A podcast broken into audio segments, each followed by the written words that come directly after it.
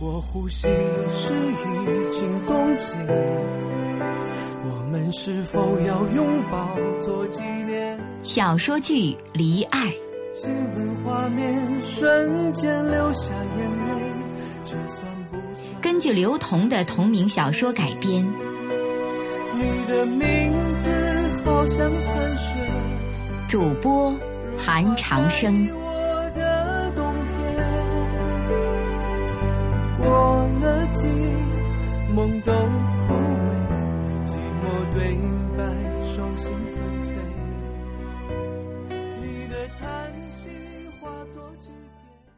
第五集，虽然悠悠这幅未完成的画基本看不出什么，但是由于是画在墙壁上，所以康纵和莫小鱼常常都称之为壁画。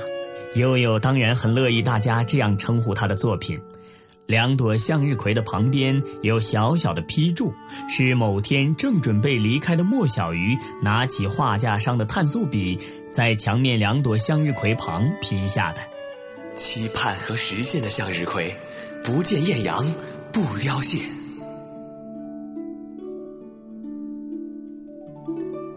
三个人同居的消息不胫而走，校园里开始讨论的上一个问题是：康纵和莫小鱼是一对双胞胎吗？现在变成了这个问题。哎，与那对迷死人的双胞胎一起同居的超级大帅哥是谁啊？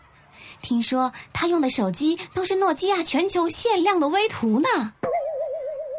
当然，能够流传的不仅这些。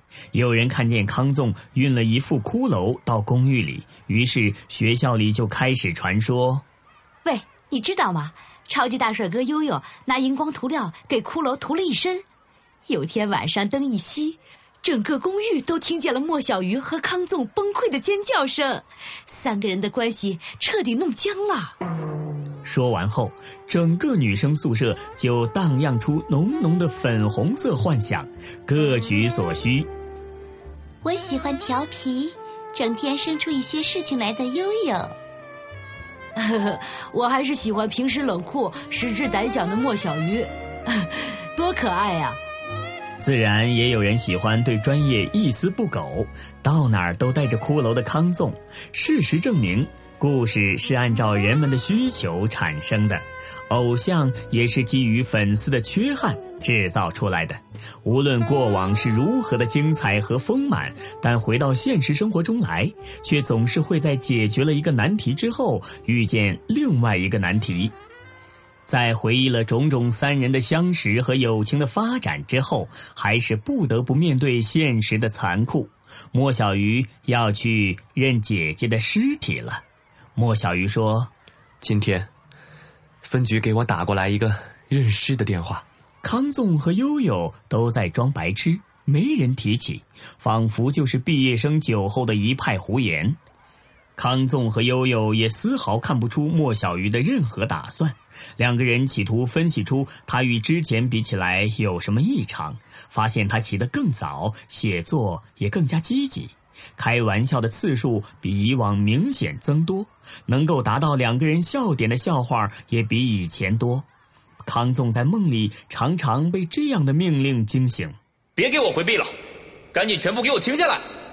不知道这样的话是出自谁的发声器官，然后借着月光看见右手边的悠悠也睡不着，睁着眼睛等天亮。左边的莫小鱼一人睡得贼香。康纵侧过头看另一头的悠悠，悠悠自然明白他的意思。难不成是通知错了吗？悠悠的眉头一蹙，左嘴角上扬，充满了对康纵的不满。康纵在心里长叹一口气，他也明白悠悠的意思。大哥，拜托，这是认尸，你明白什么是认尸吗？就是认领尸体。你以为是认领罚款单啊？夜深人静，康纵和悠悠直直的躺着，终于沉沉的睡过去。灯光昏暗，湘南的夜间也渐渐就有了诗意。等待了许久的扑面而来的大雨一直没来，三环路上的灯一直亮着。半夜突如其来的凉风让人有所怀念某个场景，莫小鱼躺在三楼公寓里，越过玻璃门可以看见湘南半个光辉的夜空。他只是闭上了眼睛，他听见康纵和悠悠的辗转反侧，于是更不想流露出任何情绪。第二天一早，莫小鱼早早起来出去晨练了。这边把门一带上，那边的悠悠和康纵就立刻坐了起来。悠悠在窗户上看着楼下，他已经离开了，我们赶紧收拾一下细软。今天非得把那小娘们儿拿下不可。听悠悠说话是感受不到悲伤的，总是有股冲动，让人觉得心旷神怡。尤其是在这种时候，康纵对悠悠的背影有些愣神儿。悠悠突然回过头来，盯着康纵，看什么看？有什么好看的？爷，我可不做让有情人负心的第三者。康纵一脸茫然。第三者？有情人？谁是有情人了？你和莫小鱼啊？康纵挑挑眉毛。谁说的？悠悠凑上来，把下巴搭在康纵的肩膀上，很神秘的样子。你不知道外边都在传吗？就是这样的亲密哦。不过最后啊，每次他们都会来问我。外面不是说我和莫小鱼是双胞胎吗？对啊，之前说你们是双胞胎，后来不是我加入了吗？就传承了我们三个人的感情纠葛了。所以啊，每次有人问到我的时候，我就说你和莫小鱼是天造地设的好朋友了。谁都知道悠悠口中的好朋友是什么意思。就像有一天，康纵和莫小鱼在校园里走着，突然有几个女生跑上来，围着他俩问：“你们看没看过《地心引力》？”这个电影名字，康纵想到一半儿又忘记了。他突然走神儿，然后问悠悠：“上次那个什么引力来着？嗯，动画片，女孩们说的。”悠悠无奈的耸耸肩，让你和莫小鱼扮演一对儿，他们真是瞎了眼。你怎么还活着呀？万有引力，万有引力，万有引力啊！康纵推了推眼镜儿，脸上闪过自认为不易被人察觉的笑。哦，万有引力嘛。悠悠皱着眉头看康纵，一副看小人得志的表情。你这是发自内心的灿烂的笑吗？康纵连忙又推了推眼镜儿，没有，只是想到马上就要可以看到那个女孩了，心情有点兴奋。别推了，眼镜也是有生命的。康纵不管悠悠的抗议，继续回想那天的情景。当时女孩们问完后，还不容他们回答，几个女生接着说：“你们在一起吗？”在一起吧，如果不在一起的话，一定要在一起哦。莫小鱼笑了半天，给出一个结论：好笑。听到莫小鱼的结果，康纵过了半天，突然也跟着也补了一句：“是啊。”康纵回答完，突然一愣：“这是不是太有点欲盖弥彰了？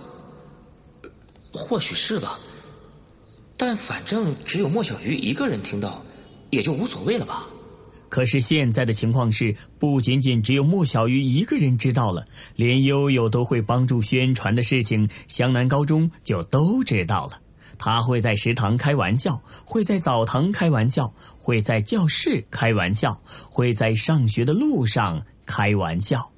康纵心想，只要老爸不知道就好，其他的都随便吧。这时候，悠悠都已经收拾完了。哎，康总。你约那小姑娘在哪儿见面啊？康纵看着戴着棒球帽的悠悠，喂，你怎么戴着棒球帽啊？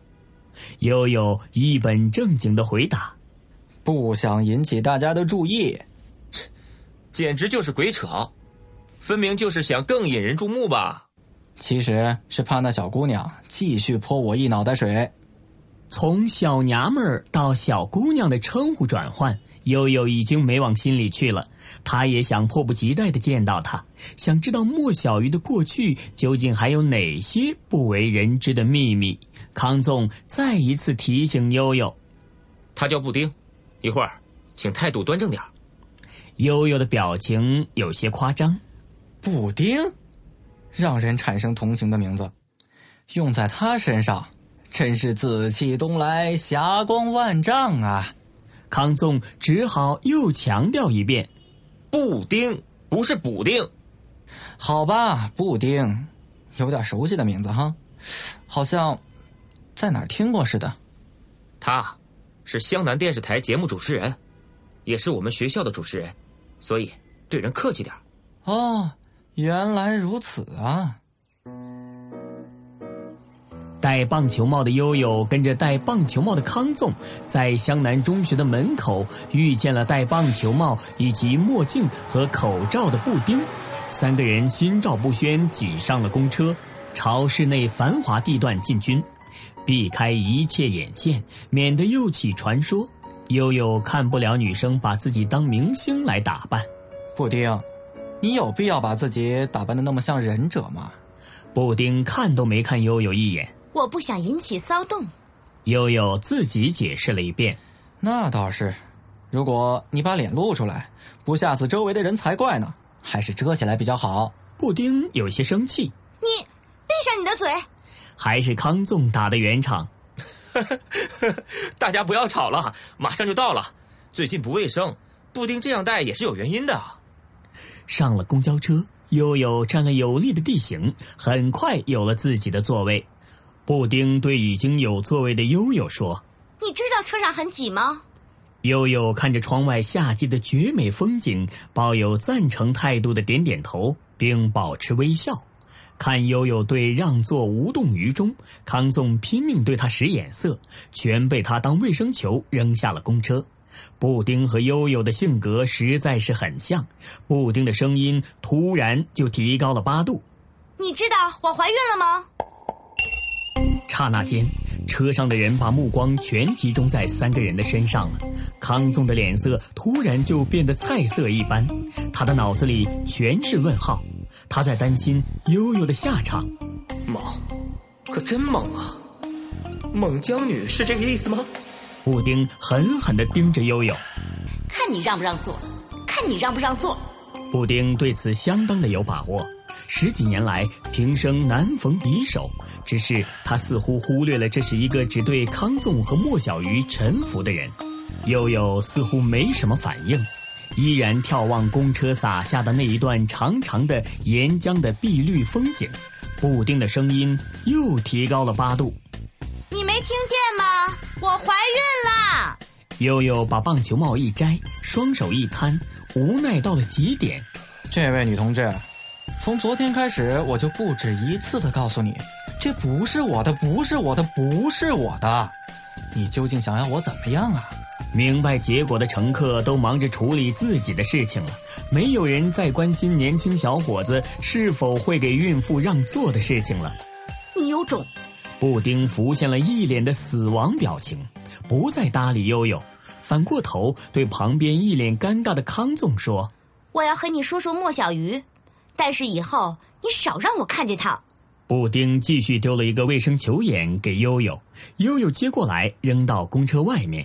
闹归闹，但是布丁与莫小鱼一起从四渡到湘南，是最有可能了解他身世的人。为什么莫小鱼对自己的姐姐并不在意呢？既然已经失踪了，为何却漠不关心？他和姐姐的关系到底是怎样的？如果关系不好的话，他又何必将去认尸的事情告诉我和悠悠呢？所有都是疑问，等着布丁的解答。在繁华的湘南闹市区，三个人找了家人少的快餐厅。悠悠很识趣的主动到柜台点餐，康颂和布丁则坐在用餐区的角落进行对话。时间还是回到四度的初中。针对莫小鱼刻字事件，当时布丁无视所有萌女，蛮横的对莫小鱼大吼：“要刻就在你自己身上刻！”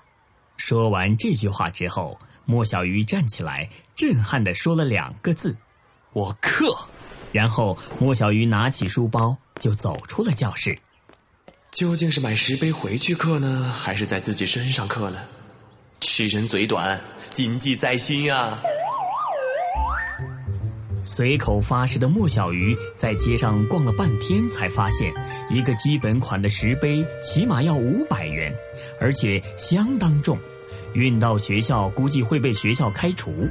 虽然刻字比较容易，但是有同学因为在身上刻了一只壁虎，都被嘲笑了很长时间，而且是每展露一次就被嘲笑一次。嗯，如果自己真刻了这么一句话。那估计一辈子是翻不了身了，加上每个字要八十元，八个字就是六百四十块。于是莫小鱼单肩背着书包，转头看着太阳，站在街口，莫名就开始了遥想当年。岳飞被刻了四个字就流芳百世了，自己这一刻还不得让人顶礼膜拜呀？但是光荣斗不过现实，骨气斗不过现金。当他拿出仅有的三百块的时候，莫小鱼最终选择在左胳膊上刻了自己的双鱼标志，两条好看的鱼，也就是被布丁后来抨击成水煮鱼的纹身。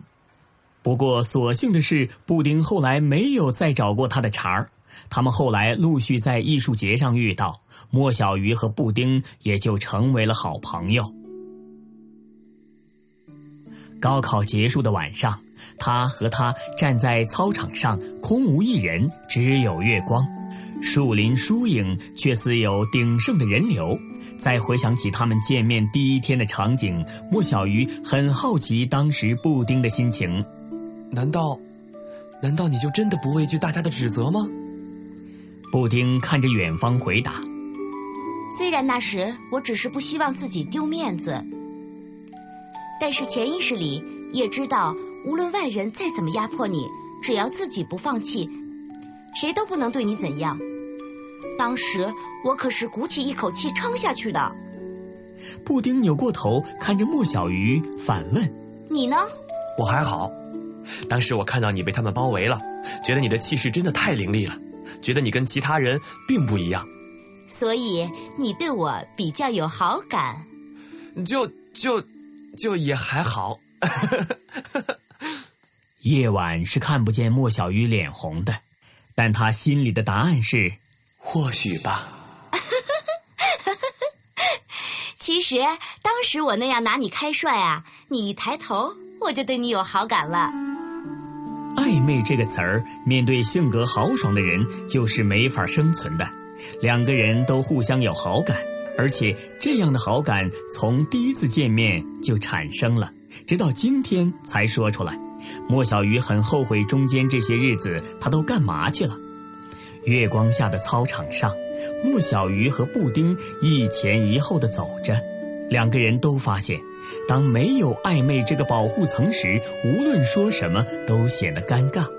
原来暧昧就是双方可以不负责任的互相了解的最好的第三者。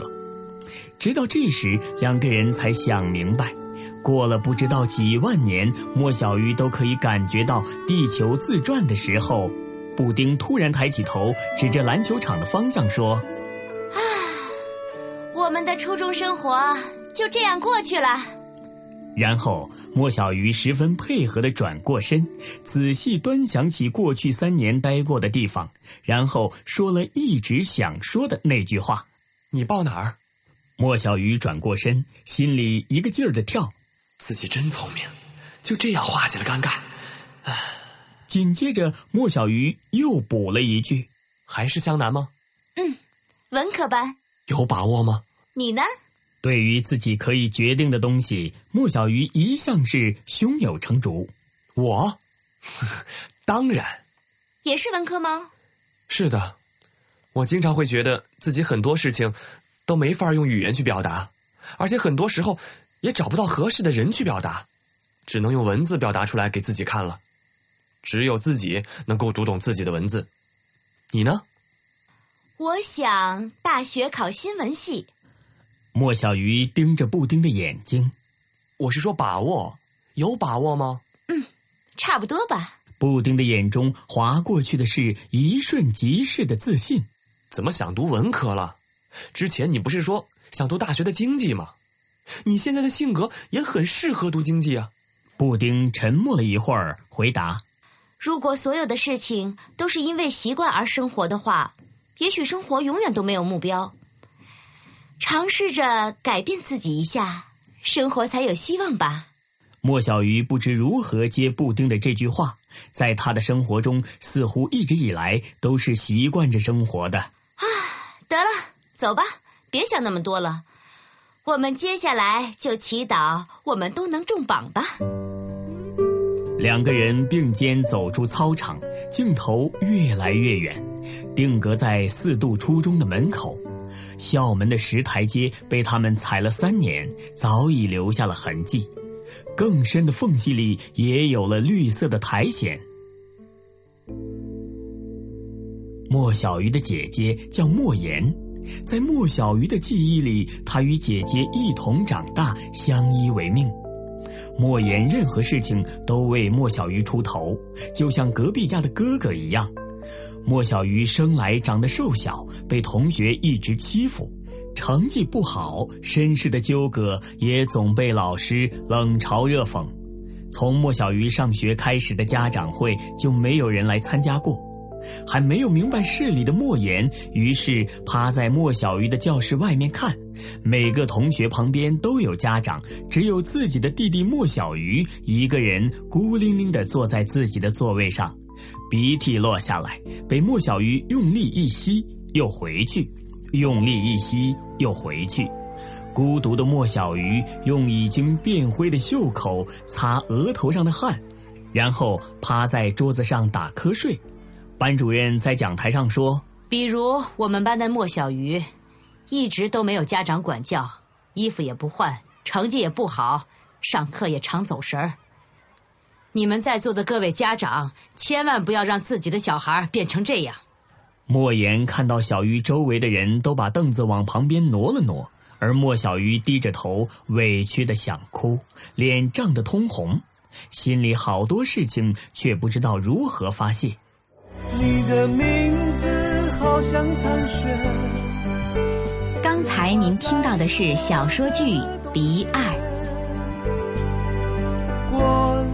主题歌《爱比雪更冷》，作词刘同，作曲郭雨生。你的叹息化作句。